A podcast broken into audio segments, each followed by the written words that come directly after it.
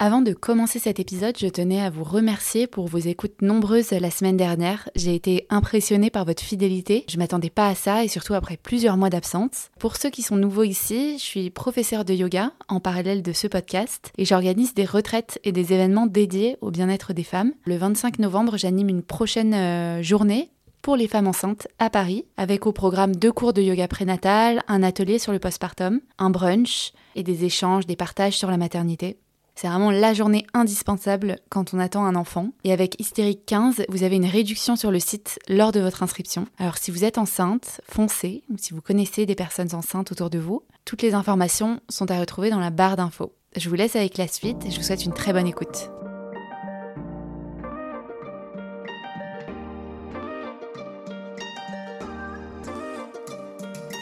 Bienvenue dans Hystérique le podcast qui permet aux femmes de dire tout haut ce qu'elles vivent tout bas.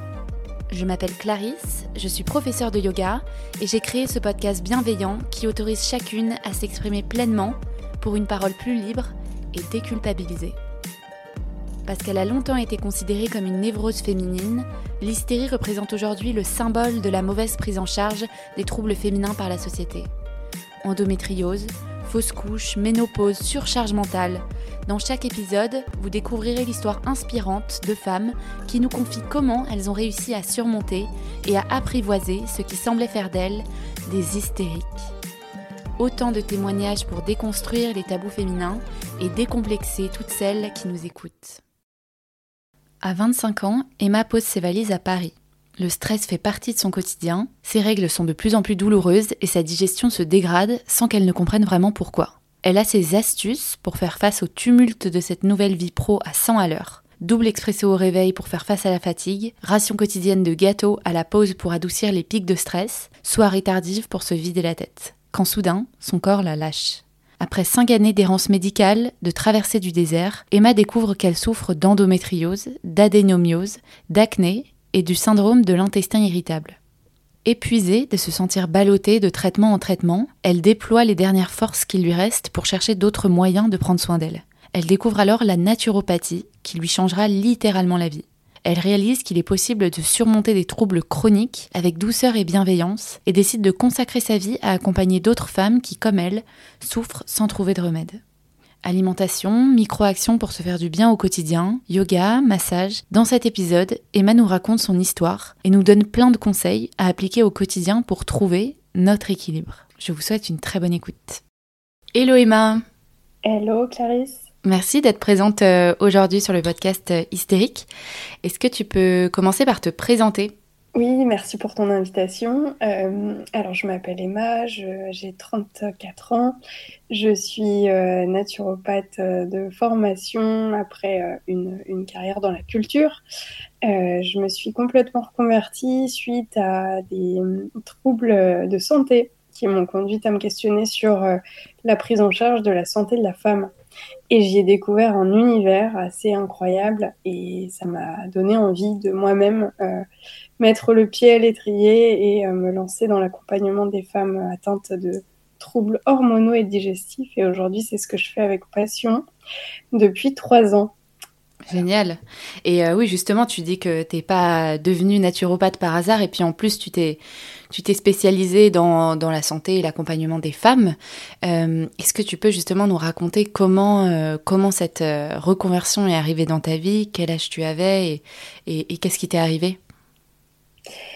Alors, ça remonte à il y a une dizaine d'années. Euh, donc, euh, voilà, j'avais euh, mes règles depuis, depuis quelques années. J'ai eu mes règles à, 15-16 ans. pas de problème au départ. voilà, les règles se mettent en place, les cycles se, se tissent, etc. Et puis, très, très rapidement, je, je décide de prendre la pilule pour pour une bah, voilà pour la contraception et aussi parce que j'ai pas mal d'acné qui, qui persiste et donc, en prenant cette pilule, il se passe rien, euh, voilà. Et puis, à 25 ans, je décide de faire une pause. Donc, euh, ça fait à peu près euh, 8 ans de prise, tu vois.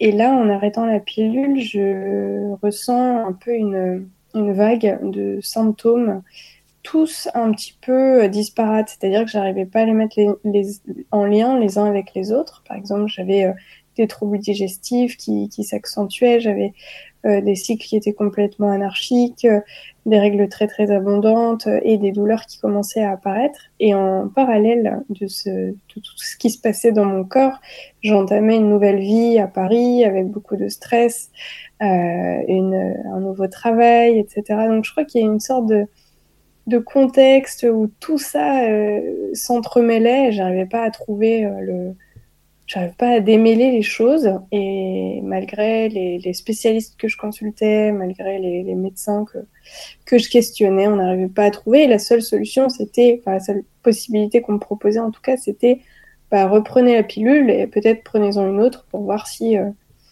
si ça va. Sauf que j'avais pas, euh, j'étais pas forcément en, accord avec ça, donc euh, bah je, je, subissais. Et en fait, c'était de plus en plus euh, compliqué de vivre avec ça tous les jours parce que ben voilà, tu, tu pars en, réunion, en rendez-vous à l'extérieur, t'as as, des déj, t'as des événements et puis ben t'as tous tes symptômes que tu hmm. dois un peu planquer. Donc très compliqué. La pilule, tu sentais aussi que c'était pas du tout la solution, que c'était vraiment un pansement à ces problèmes, mais qu'il y avait une, enfin, il y avait une source euh, beaucoup plus profonde que les médecins n'arrivaient pas à trouver. Ouais, en tout cas, je me sentais un peu démunie. Ça, c'était la première phase euh, parce que je comprenais vraiment rien. Et je n'avais aucun témoignage de femme qui avait vécu la même chose que hmm. moi, qui aurait pu, tu vois, m'orienter. Rien du tout. Donc vraiment euh, une sorte de, de, long tunnel qui, qui, qui, se dresse devant moi et, et je peux rien faire. Bon, je, je persévère, quoi. Je, je consulte d'autres médecins jusqu'à ce que je trouve un médecin qui me dit Ah, mais ce que vous me décrivez, ça me fait un peu penser à l'endométriose. Euh, essayez d'aller voir quand même un radiologue spécialisé pour une échographie euh, intravaginale pour, euh, pour, comprendre en fait ce qui se passe. Et là, en fait, ça y est, le, les choses s'éclairent. Je vois un radiologue et ce radiologue me dit ben ouais, vous avez des endométriomes, donc des, des, gros kystes sur les ovaires. Votre endométriome, il est énorme, il ah fait la taille d'une balle de tennis, euh, il faut opérer. Enfin, ah. tout de suite, il y a une sorte de, de jargon après, tu sais, qui, qui s'enchaîne et tu t'es là, tu te dis, mais attends, euh, il y, a, y a 10 minutes, j'avais rien, on me certifiait euh, depuis des années que j'ai rien, et là, tout d'un coup, j'ai endométriose et derrière, t'entends euh, infertilité, t'entends opération, t'entends kyste. Et ça, ouais, c'est assez flippant, mais d'un côté, tu te dis, ah, il y avait quelque chose, donc ça, c'est déjà une première réponse. Ouais, c'est ça. Euh, c'est la dualité à chaque fois euh, quand on, pose un, diagnostic de soulagement et en même temps euh, de porte qui s'ouvre avec tout un monde qu'on ne connaît pas. quoi. Toi, tu avais déjà entendu parler d'endométriose? Non, je n'avais pas, entendu parler d'endométriose. Je ne le soupçonnais pas et c'est vraiment là que c'est tombé. Et en fait, dans un contexte où, si tu veux, tu n'as pas vraiment d'explication très très fonctionnel. En fait, on, s'attarde un peu sur les symptômes. C'est en gros, vous voulez pas souffrir, vous prenez la pilule. C'est un peu ça qu'on te dit. Alors que, entre temps, enfin, j'ai beaucoup, beaucoup lu autour de cette maladie chronique. Bon, on sait pas tout de l'endométriose, mais on sait quand même un paquet de choses aujourd'hui. Et on sait qu'il y a des causes fonctionnelles, c'est-à-dire qu'il y, y, a des dysfonctionnements à différents niveaux. Et ça, personne n'est vraiment là pour te les expliquer, ces dysfonctionnements. Hmm. Donc en fait, tu ressors un peu hébété, comme si, bah oui, il y a quelque chose, mais tu n'es pas, t'as aucune prise sur les choses. moi, c'est comme ça que j'ai vécu. J'avais l'impression d'avoir zéro pouvoir d'action sur ce qui m'arrivait. Ouais, et du coup, euh, le premier réflexe pour toi, ça a été de, de te documenter là-dessus ou d'écouter les médecins, de prendre la pilule et, et, plus tard euh, euh, de changer certaines choses dans ton mode de vie? Enfin, Comment tu as évolué et comment tu as changé ton, ton mode de vie par rapport à ce diagnostic? Eh bien, je me suis trouvée un petit peu comme une, une petite fille qui, qui fait une bêtise parce que moi, j'étais vraiment, je, je voulais plus la pilule parce que si tu veux, j'avais eu des effets secondaires euh, pas top, euh, insuffisance euh, veineuse au bout d'un moment, des énormes veines qui se voyaient sur mes jambes. Enfin, c'était vraiment pas top. Et puis une prise de poids au niveau de la ceinture abdominale. Donc des choses, tu, tu sens que c'est pas, c'est pas normal, c'est pas comme ça que ça devrait se passer. Ouais. Voilà. Donc j'étais un peu contre, mais j'étais pas méga renseignée non plus. Et en face, il y a ce médecin qui me dit, mais si vous prenez pas la pilule, en gros, on se voit dans trois ans pour votre opération de l'endométriose. Enfin, c'est-à-dire que ça va flamber, vous allez vous retrouver avec des lésions partout. C'est vraiment ce qu'on m'a dit, si tu veux. Donc, quand tu n'y connais rien et quand la seule euh, approche que tu as de la maladie par un médecin qui est l'autorité de santé, en fait, donc que tu crois, que tu, que, en qui tu as confiance, Bien sûr. mais en fait, tu flippes. Tu te dis, mais attends, si je fais pas ce qu'il me dit, ça veut dire qu'en gros, je, je je creuse ma tombe, quoi. En gros, c'est, je, je, fais n'importe quoi. Donc, mm. j'avais l'impression de faire n'importe quoi d'un côté, mais de l'autre, mon intuition me disait, mais non, Emma, enfin, euh, tu, tu, tu es pas en accord, c'est pas toi, ça, ça te correspond pas. Donc, c'est ultra, c'était une, une dualité extrêmement difficile à vivre parce que ben, j'avais l'impression d'aller à contre-courant de quelque chose, mais d'un côté de m'écouter moi. Ouais, il y avait une petite voix intérieure qui disait que c'était pas le c'était pas le bon chemin pour toi en tout cas. Et puis en plus, euh, à cette époque, il y a dix ans, c'est compliqué, j'imagine, parce qu'il y avait tellement peu de témoignages et, et d'informations sur l'endométriose. Toi-même, tu, tu, tu n'y connaissais rien, quoi. Exactement, c'est ça. C'est que derrière, tu n'as personne pour, mm. euh, pour un petit peu te euh, faire pencher cette balance, quoi, qui est compliquée. Donc, euh, je me suis effectivement renseignée. J'ai essayé de. J'ai commencé par Internet parce que c'était plus accessible et j'ai commencé à avoir des témoignages de femmes, mais c'était extrêmement peu. C'était il y a un peu plus de cinq ans maintenant. très, très peu de femmes avaient commencer à aborder cette maladie d'une autre manière. Hein. On, voilà, on, écoute son médecin et puis, et puis voilà. Puis c'est une bonne chose d'écouter son médecin d'ailleurs. Mais après, voilà, le libre arbitre, il est important. Euh, donc, je vois des femmes qui utilisent des plantes. Et là, je commence à découvrir, je plonge dans, l'univers de la naturopathie, c'est-à-dire dans tous les moyens naturels qu'on peut mettre en œuvre pour euh, optimiser des fonctions et, euh, et, son bien-être en général. Donc, je commence à voir le mot gâtillier, je commence à voir le mot alchimie, Achille millefeuille, et là j'ouvre j'ouvre une porte énorme, un univers qui, qui s'ouvre à moi, et je me dis, il faut que je consulte une naturopathe, puisque ça, ça me parle en fait. Il y a quelque chose là-dedans qui me, qui me parle beaucoup. Donc c'est comme ça que j'ai abordé ma maladie chronique dans un second temps, et euh, que j'ai découvert effectivement des choses pour me prendre en main et, et, et qui m'ont rendu extrêmement euh, ben, qui m'ont qui m'ont permis de vivre ma maladie chronique euh, de manière euh, douce, mm. même si ça a pris du temps. Il faut il faut vraiment considérer le facteur temps mm. là-dedans, mais ça m'a énormément éclairé et ça m'a beaucoup aidé et encore aujourd'hui. Et alors, euh, dis-nous un petit peu par quoi tu as commencé, qu'est-ce que tu as changé dans ton mode de vie, justement, comment tu as testé petit à petit ce qui, ce qui te convenait, par quoi tu as commencé en fait? Est-ce que c'était l'alimentation? Est-ce que c'était le sommeil? Est-ce que c'était le sport? Est-ce que, tu vois?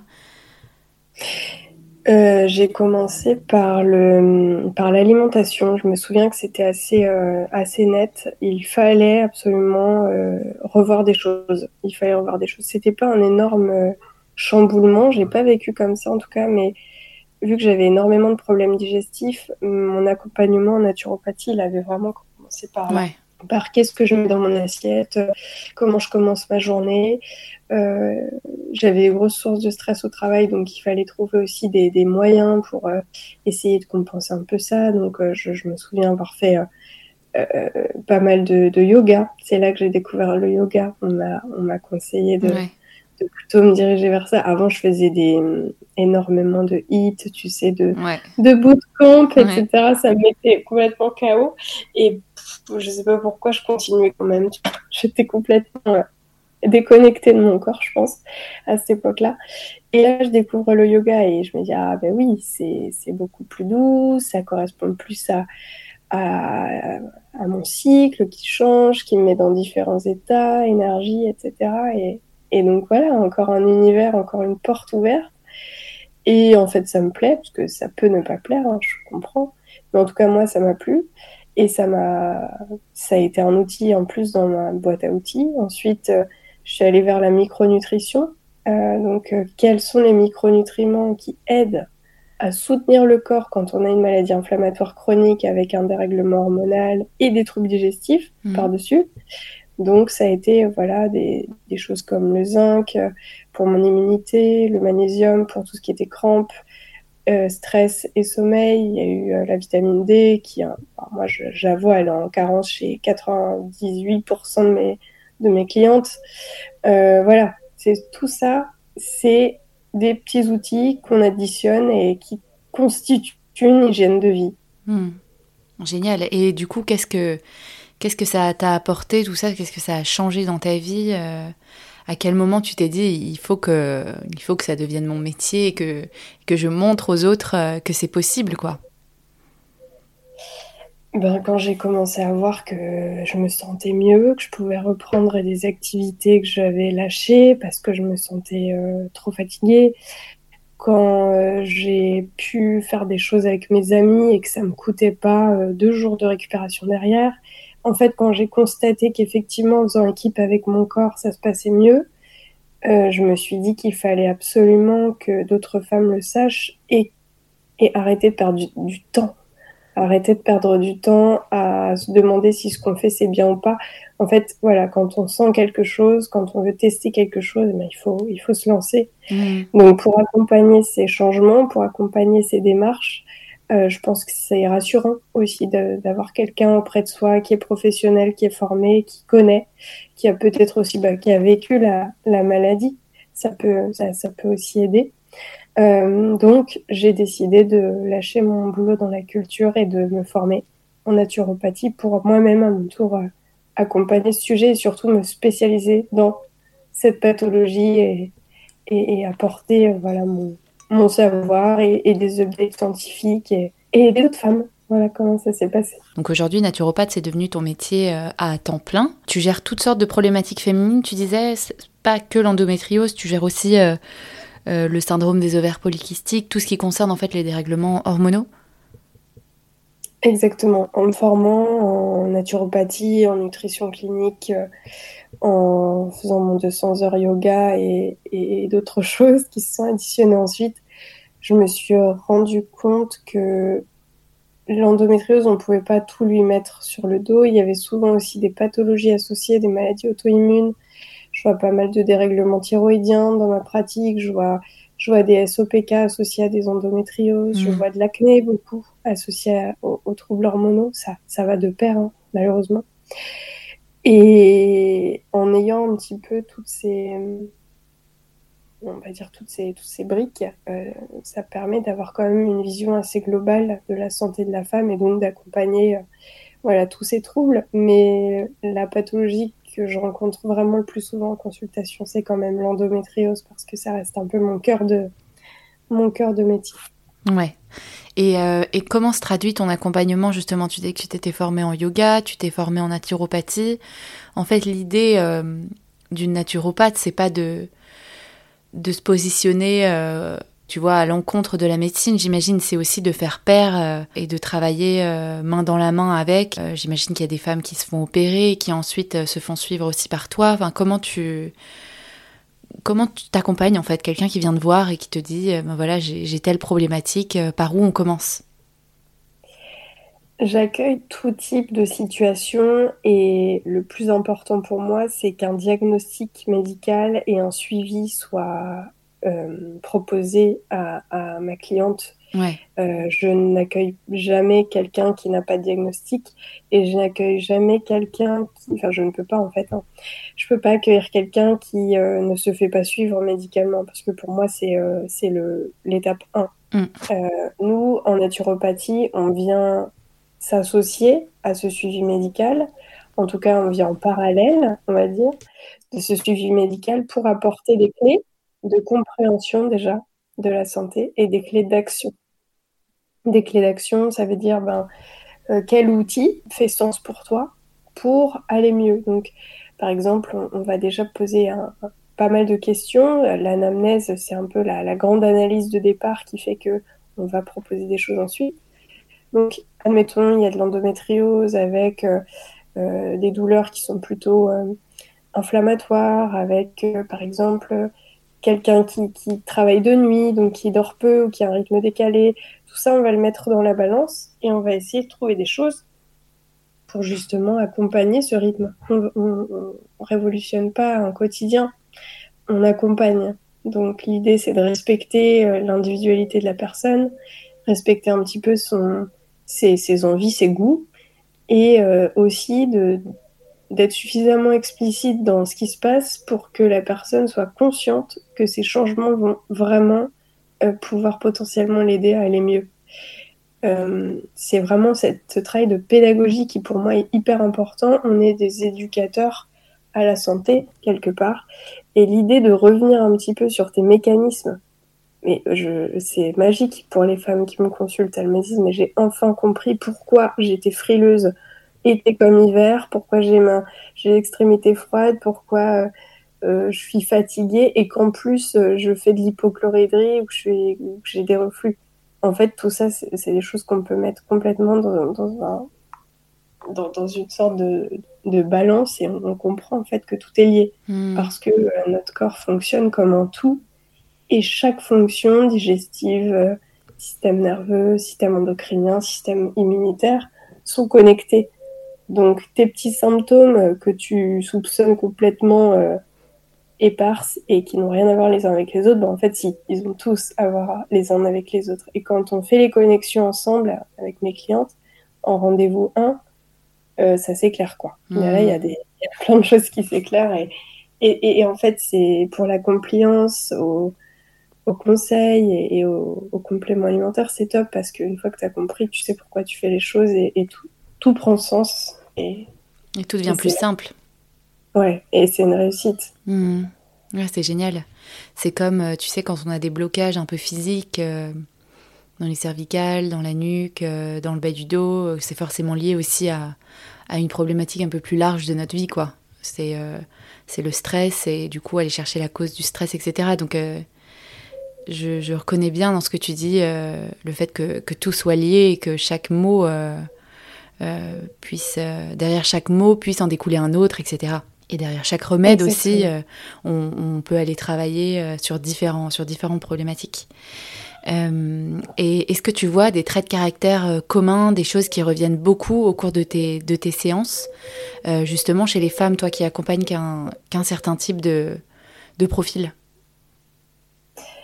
Oui, et merci de poser cette question, Clarisse, parce que je crois que c'est hyper important d'en parler. Je crois que ce qui revient le plus, sans hésiter, c'est la blessure d'abandon.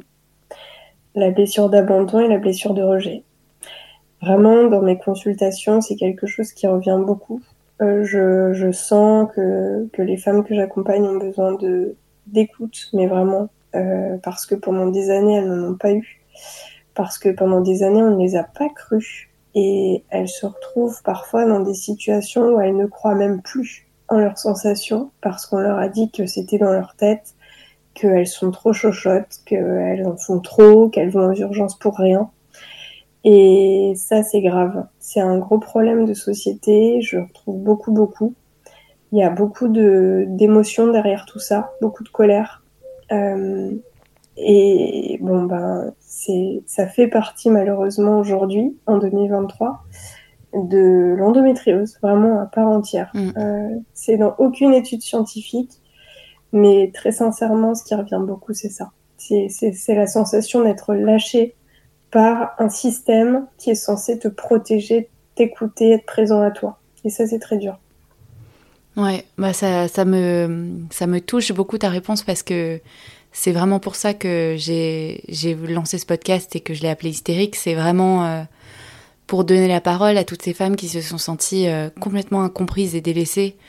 Euh, et délaissées avec leur, avec leur souffrance aussi, sans diagnostic, sans, sans réponse et, et un peu euh, seule, avec elle-même.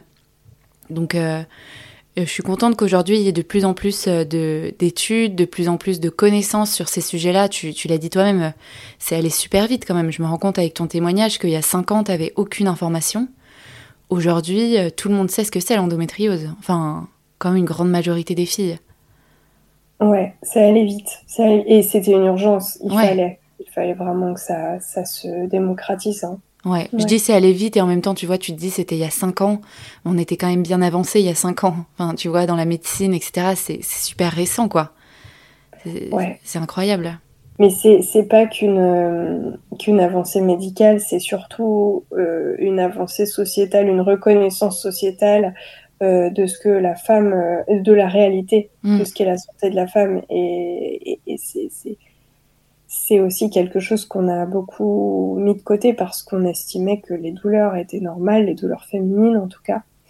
Chose qu'aujourd'hui, on, voilà, on, ne dit plus. Enfin, en tout cas, j'espère, mais malheureusement, c'est encore le cas. Hein. Il, y a, encore beaucoup de personnes qui malheureusement méconnaissent la, la, l'aspect douloureux de, de, ce que représente, de ce que peut représenter un cycle. Mm. Mais bon, c'est, ça change. T'as raison, c'est. Ça évolue. Hmm ouais, ouais, ça évolue et, et au moins c'est c'est plus connu. Je trouve que c'est important pour celles qui sont touchées par ce, euh, cette maladie euh, que on sache qu'il y a une vraie souffrance derrière, quoi. Et c'est pas dans leur tête. Et ça, c'est ça, c'est hyper important aussi pour pour regarder, euh, tu vois, garder le cap et, rester euh, proactive dans cette maladie, et essayer. C'est un peu un combat entre guillemets de, de tous les jours, quoi. C'est faire des efforts au quotidien, c'est avoir une hygiène de vie, c'est prendre soin de son corps, prendre soin de soi. Et voilà, c'est un travail sans relâche, quoi. Ouais, ça induit de plonger dans ses profondeurs, de regarder plutôt en soi plutôt qu'à l'extérieur. Mm. C'est beaucoup, c'est énormément de, ouais, de, de, de, de capacité, de remise en question, etc. Donc, l'entourage, euh, qu'il soit euh, médical, professionnel, euh, familial ou, amical, il est, il est hyper clé là-dedans. Ouais, il est très fort. Parce que, ouais, c'est ça. Tu as besoin de, en face, tu as besoin d'avoir une sorte de, renvoi euh, que ce que tu vis, c'est ok et c'est surtout, c'est vrai, c'est voilà, c'est important. Et euh, tu dis que le ventre, c'est le reflet de notre état physique et émotionnel. Euh, on a beaucoup de problématiques digestives, les femmes, enfin des problématiques digestives.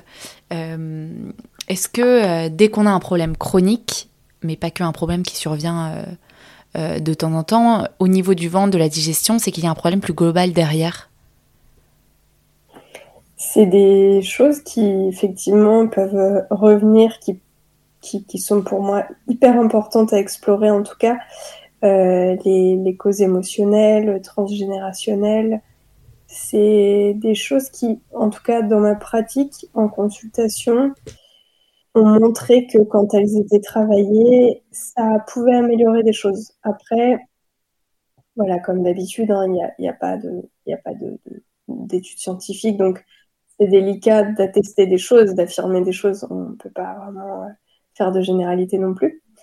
Mais par contre, c'est vrai que les personnes que je reçois qui ont travaillé sur euh, leurs blessures émotionnelles, sur, euh, sur leur trauma, sur sur les, des liens transgénérationnels euh, ont pu aller mieux euh, dans certains, voilà, parfois euh, dans certains pans de leur vie, ont pu débloquer des problématiques de fertilité, etc. Donc la naturopathie, on va dire que c'est un petit peu ce qui guide l'hygiène de vie. Maintenant, effectivement, derrière, euh, si les problèmes perdurent, si, eh ben, pourquoi pas se questionner justement sur ce, sur ce background un peu euh, émotionnel et, euh, et transgénérationnel. J'encourage vraiment beaucoup. Hmm. Et alors, euh, j'aimerais, si tu le veux bien, qu'on passe à une partie un peu plus pratico-pratique et que tu nous partages un petit peu tes, conseils pour celles qui nous écoutent euh, et qui se questionnent un petit peu sur, euh, ce qu'est la naturopathie. Quels sont, toi, les deux ou trois conseils en alimentation que tu préconises euh, enfin presque à chaque patiente quoi? Parce que euh, sur ton site tu parles de café de sucre tu vois est-ce qu'on doit tout supprimer? Est-ce qu'on doit vivre une vie euh, tu vois pas très fun pour vivre sans douleur quoi? C'est vrai que c'est un petit peu l'image qu'on peut avoir de la naturopathie ce côté très hygiéniste qui va supprimer tout ce qui n'est pas entre guillemets sain mmh.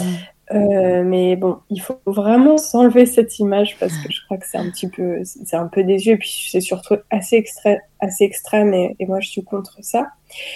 Moi, ce que je recommanderais déjà, la toute première étape, ce que je fais moi en consultation, hein, c'est de faire l'enquête. La fameuse enquête qui nous permet de comprendre un petit peu si les choses sont liées entre elles. Et ça, à la maison, c'est assez simple à faire en prenant des petites notes tous les jours de comment on se sent. Euh, pas forcément répertorier tout ce qu'on a mangé parce que ça peut être complètement euh, aliénant, il n'y a, y a pas de problème, on n'est pas obligé. Mais en tout cas, plus on note des choses, plus on fait les liens. Par exemple, alors hier j'ai mangé une pizza, et puis le lendemain matin, à 8 heures, j'étais sur mes toilettes. voilà. Bah, là, on peut faire des liens un petit peu assez, assez, assez évidents. tous ces petits signaux qu'on va noter, vont pouvoir un petit peu nous indiquer des choses. Et à partir de, ces petites choses, on va pouvoir mettre en place des, des changements. Concrètement, dans l'alimentation, ce que, ce que je trouve vraiment très important déjà, c'est euh, ce qu'on fait le plus dans la journée, c'est boire. On, boit, voilà, entre, les personnes, entre 1 et 2 litres d'eau par jour. C'est quand même beaucoup. C'est un carburant numéro 1.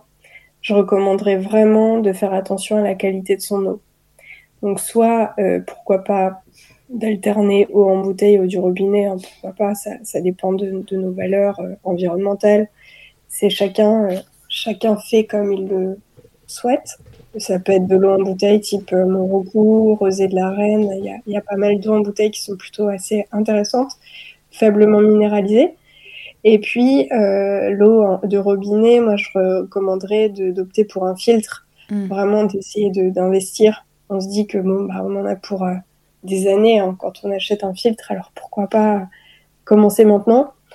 Euh, voilà, donc filtre à eau type Doulton que moi j'ai à la maison, ou Berkey qui est euh, la fontaine en, inox, un peu plus cher, mais qui peut vraiment aider à, avoir une de qualité, puisque en fait l'eau, ben, ça nous amène des choses hyper intéressantes, hydratation, etc. Mais ça peut aussi nous amener des perturbateurs endocriniens, des traces de métaux lourds, etc. et d'hormones dont on ne veut pas forcément s'encombrer, puisque avec l'endométriose, on a déjà pas mal d'hormones qui partent dans tous les sens. Même l'eau dans les grandes villes, tu vois, à Paris, moi je me suis toujours dit, je bois l'eau du robinet, euh, on m'a toujours dit, elle est meilleure qu'en bouteille, euh, il n'y a pas de plastique, euh, et elle est, elle est hyper bien filtrée, etc.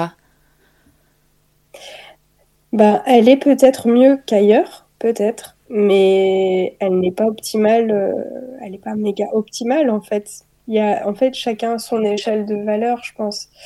Mais ce qui est sûr, c'est qu'à Paris, tu vois, tu as tous les grands hôpitaux qui rejettent euh, les, les, les, médicaments, les traitements, etc., qui, qui partent dans les urines, hein, tout simplement. Euh, tout ça, c'est des choses qui ne sont pas vraiment filtrées au final. Mm. Donc, il y a énormément de. On, on, sait en plus que les poissons sont victimes de nos rejets d'hormones, puisque ben il y a de plus en plus de poissons euh, à l'endroit où les eaux usées sont rejetées, euh, qui deviennent, qui se féminisent, ou des œufs de poissons qui se retrouvent dans des dans des testicules de, de grenouilles. Enfin, enfin, il y a énormément de, de, choses bizarres qui se produisent depuis mmh. une trentaine d'années à cause des rejets euh, de nos eaux, par exemple. Donc c'est ça qu'on essaie un petit peu de, de prévenir. Euh, voilà, je dis pas que c'est Bien sûr. C'est pas.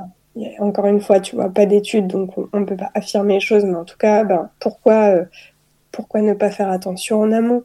Bah, C'était deux, euh, deux très bons conseils, du coup. Et avec le fait que voilà, on peut vivre une vie aussi euh, pas dans la restriction absolue, quoi. Si on a de l'endométriose, euh, on peut quand même boire du café euh, à raison de, je sais pas, quelques fois par semaine, peut-être pas en enchaîner trois par jour. Enfin voilà, c'est juste, comme tu disais aussi, faire un petit test de qu'est-ce que mon corps accepte, qu'est-ce que mon corps a du mal à, du mal à digérer aussi. Exactement, c'est ça. Et c'est ça qui va nous permettre d'adapter, d'adapter les choix qu'on fait. Exactement. C'est totalement ça. Et c'est important d'en avoir conscience.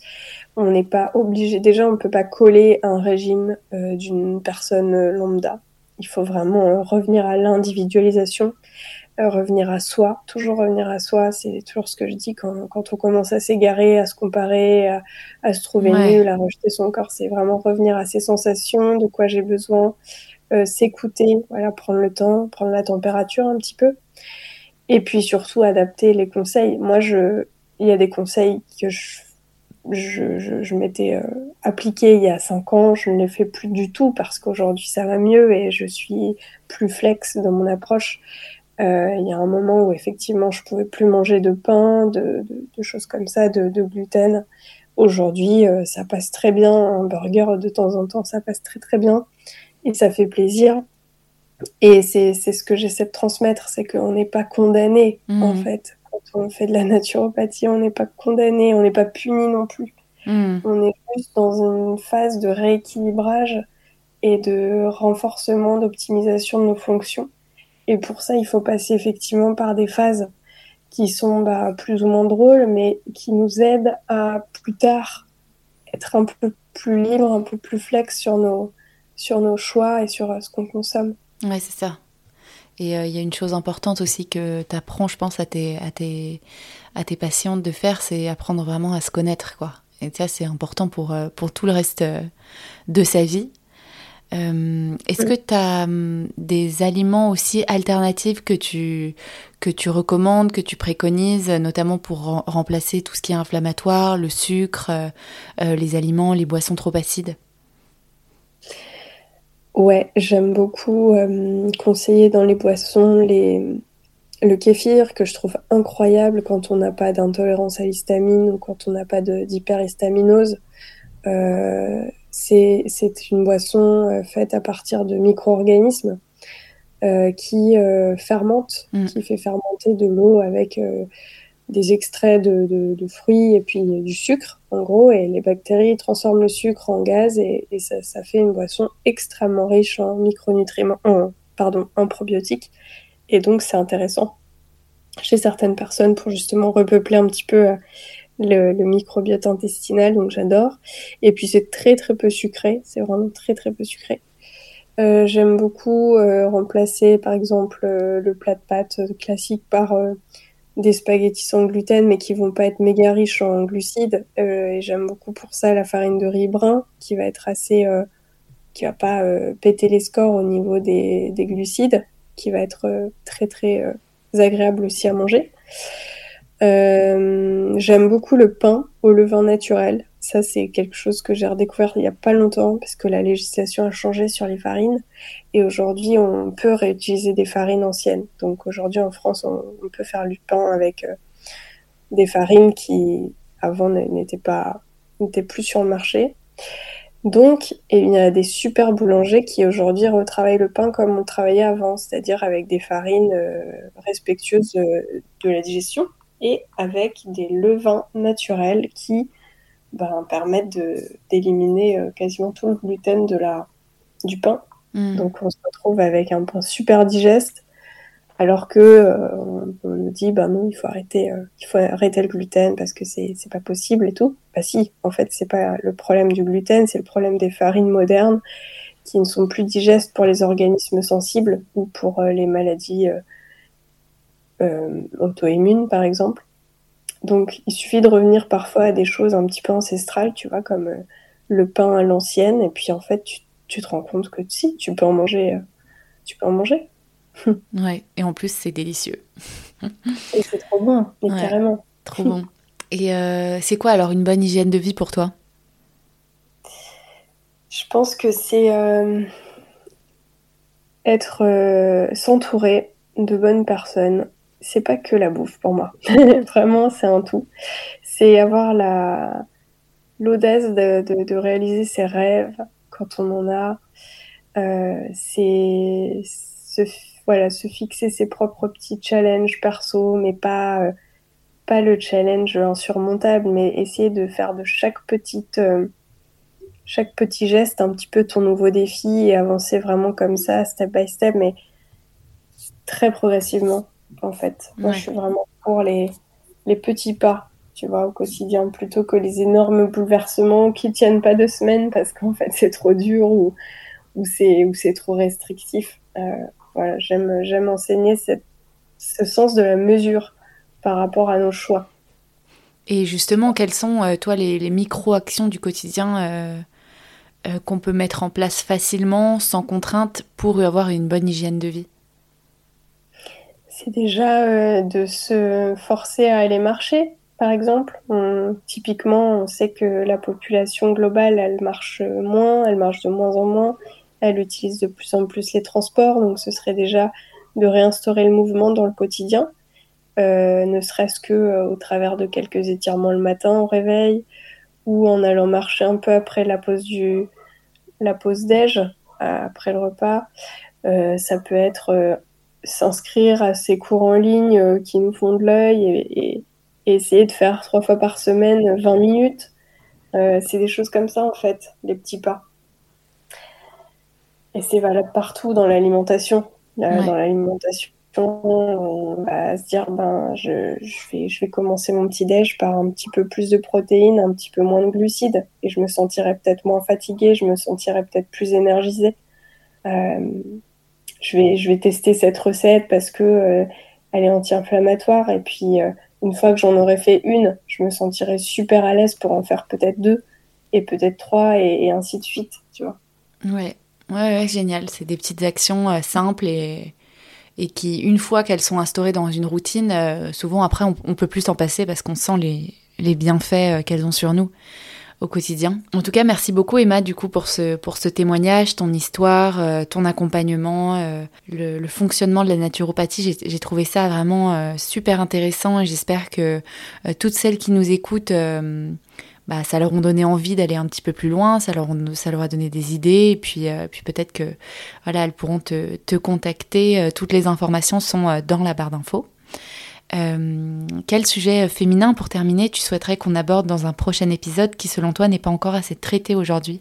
Je pense qu'un un sujet qui me parle beaucoup en ce moment, c'est la yoga thérapie, c'est-à-dire l'intégration de de la thérapie dans le yoga et je trouve que ça gagnerait à être connu parce que euh, je, euh, je suis de près euh, cette nouvelle, cette pratique en tout cas et je trouve qu'elle peut apporter beaucoup à des femmes en fonction de, de leurs problématiques de santé. Donc ouais, c'est un sujet qui me parle. Faire découvrir aux femmes ce qu'est le, la yoga thérapie, tout simplement parce que souvent on a 40 euh, 000 sortes de yoga, effectivement. On se dit, bon, oui, le yoga, ça doit être bien, ça doit être bien.